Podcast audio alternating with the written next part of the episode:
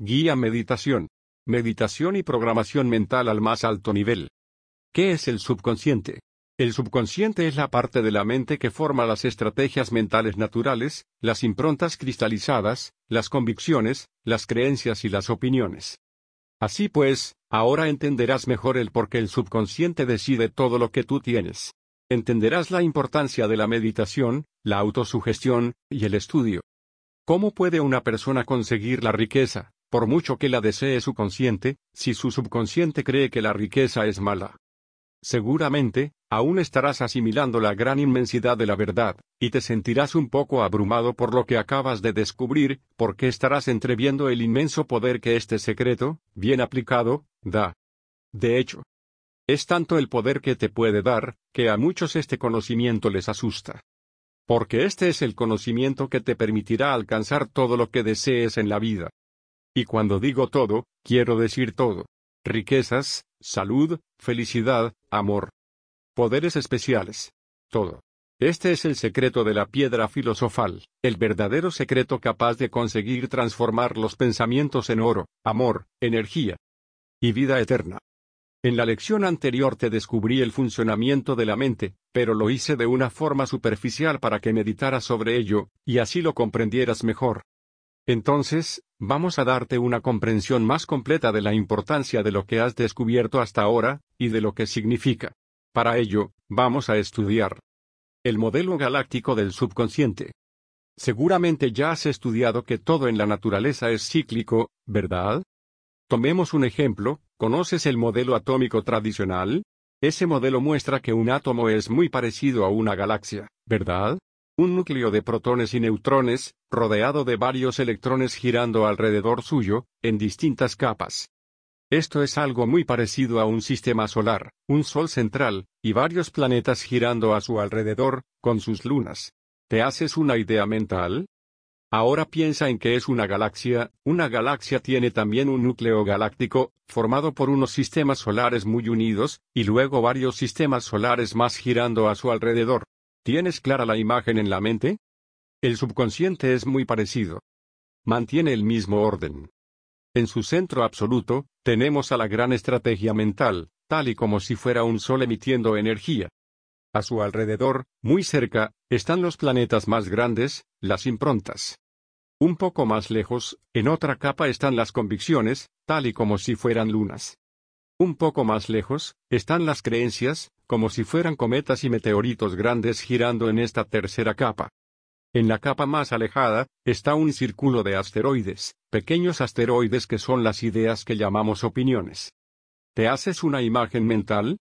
Supongamos que el subconsciente es una cajita. Ahora cogemos esa cajita del subconsciente y la metemos dentro de la cabeza de una persona.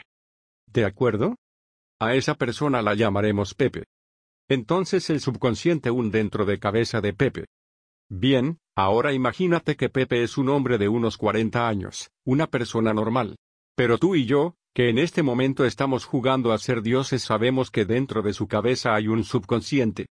¿Verdad? Este subconsciente es como si fuera un ordenador. Responde a las circunstancias de acuerdo a su programación interna. De tal forma que Pepe siempre va a responder de igual forma ante la misma circunstancia. ¿Por qué? Porque es como su subconsciente aún está preparado. Entonces, imagínate que con nuestra mano de dioses tomamos a Pepe, y hacemos siete copias de Pepe. Cada una con una copia exacta de su subconsciente uno. ¿De acuerdo? A las siete copias las metemos dentro de siete habitaciones, en cada situación hay exactamente la misma circunstancia. ¿Qué ocurrirá? Que en cada ocasión Pepe reaccionará de la misma manera. Porque es así como está programado su subconsciente.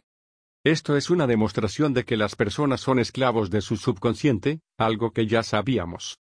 Bien, resulta que el subconsciente de Pepe tiene esta forma. ¿Por qué tiene esa forma? Porque nosotros la definimos así.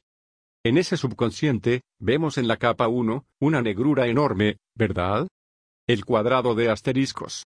Bien, eso quiere decir que cada vez que Pepe se encuentre en una situación, en la que la estrategia natural de Pepe emita energía por ese camino, esa energía será bloqueada por esa negrura.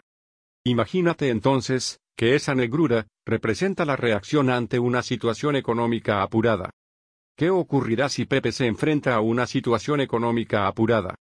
¿Reaccionará con energía? ¿Se pondrá a trabajar para ganar más dinero?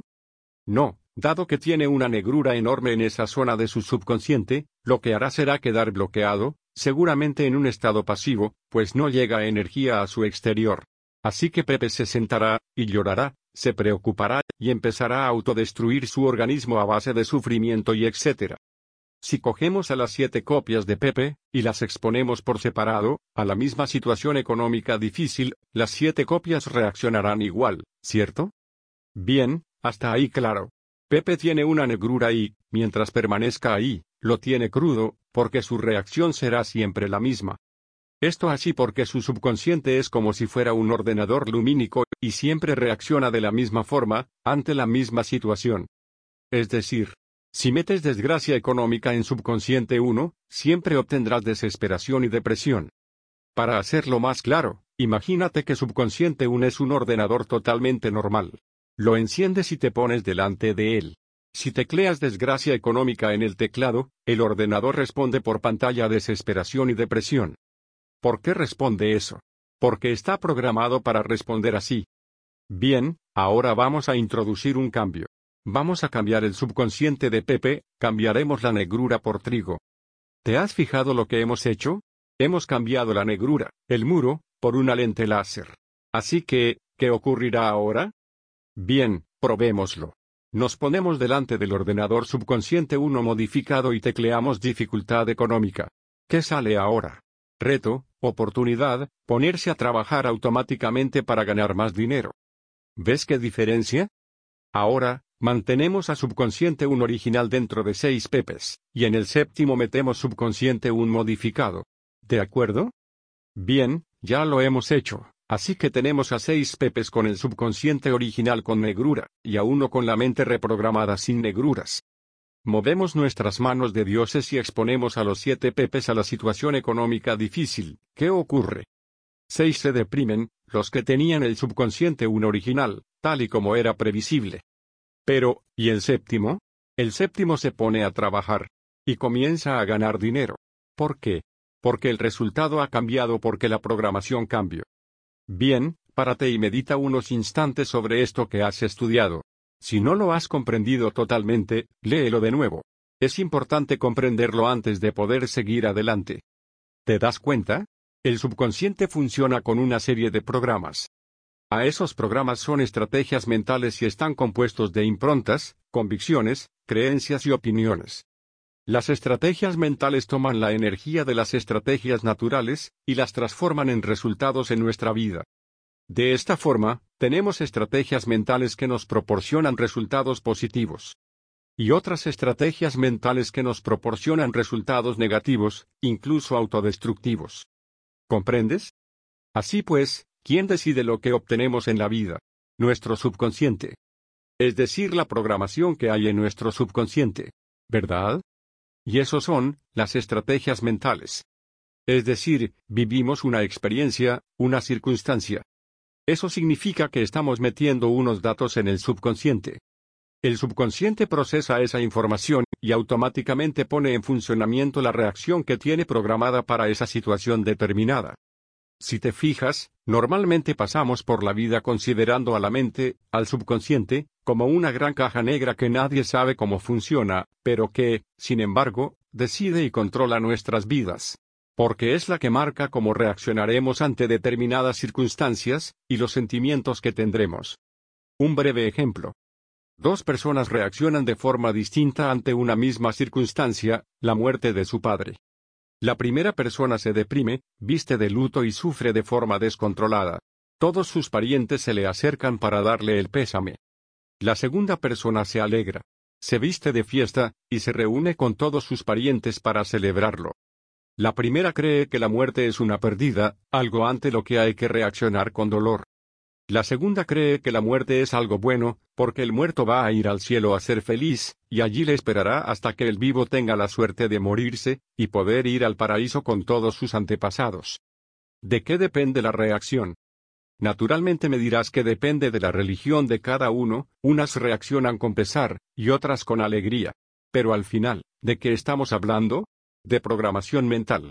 de reacciones programadas en el subconsciente, de estrategias mentales, de improntas, convicciones, creencias y opiniones. Simplemente unos creen que morir es malo, mientras los otros tienen la fuerte convicción de que morir es pasar a un lugar mejor.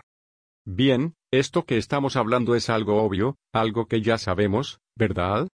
Cierto, y es que solamente estamos organizando las ideas, para recordar lo que ya sabemos, y poder comprender mejor lo que viene. Por así decirlo, estamos tomando las piezas del puzzle que ya conocemos, y las estamos organizando para mostrar la imagen final.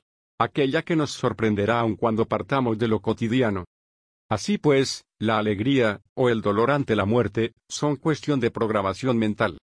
¿Verdad? Es algo que nos dicta nuestro subconsciente.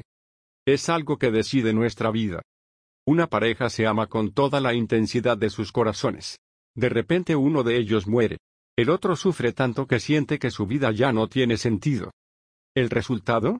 Se mata, de igual forma que Romeo hizo al creer muerta a Julieta. Otra pareja se ama de igual manera. De repente uno de ellos muere. El que queda, se alegra tanto por el muerto que llora de felicidad. Puede ser que se apene porque tardará varios años en ver a su amada, pero sabe que ella está en un lugar mejor, y si ella es feliz, él es feliz. Así que continúa viviendo intentando hacer de este mundo un lugar mejor. ¿Te das cuenta? Una impronta decidió sobre la vida y la muerte. Hoy me acaba de escribir uno de mis aprendices. Me contó su historia, en el año 1999 perdió todo su dinero por culpa de que una empresa le estafó. ¿El resultado? Se preocupó tanto que sufrió un ataque al corazón.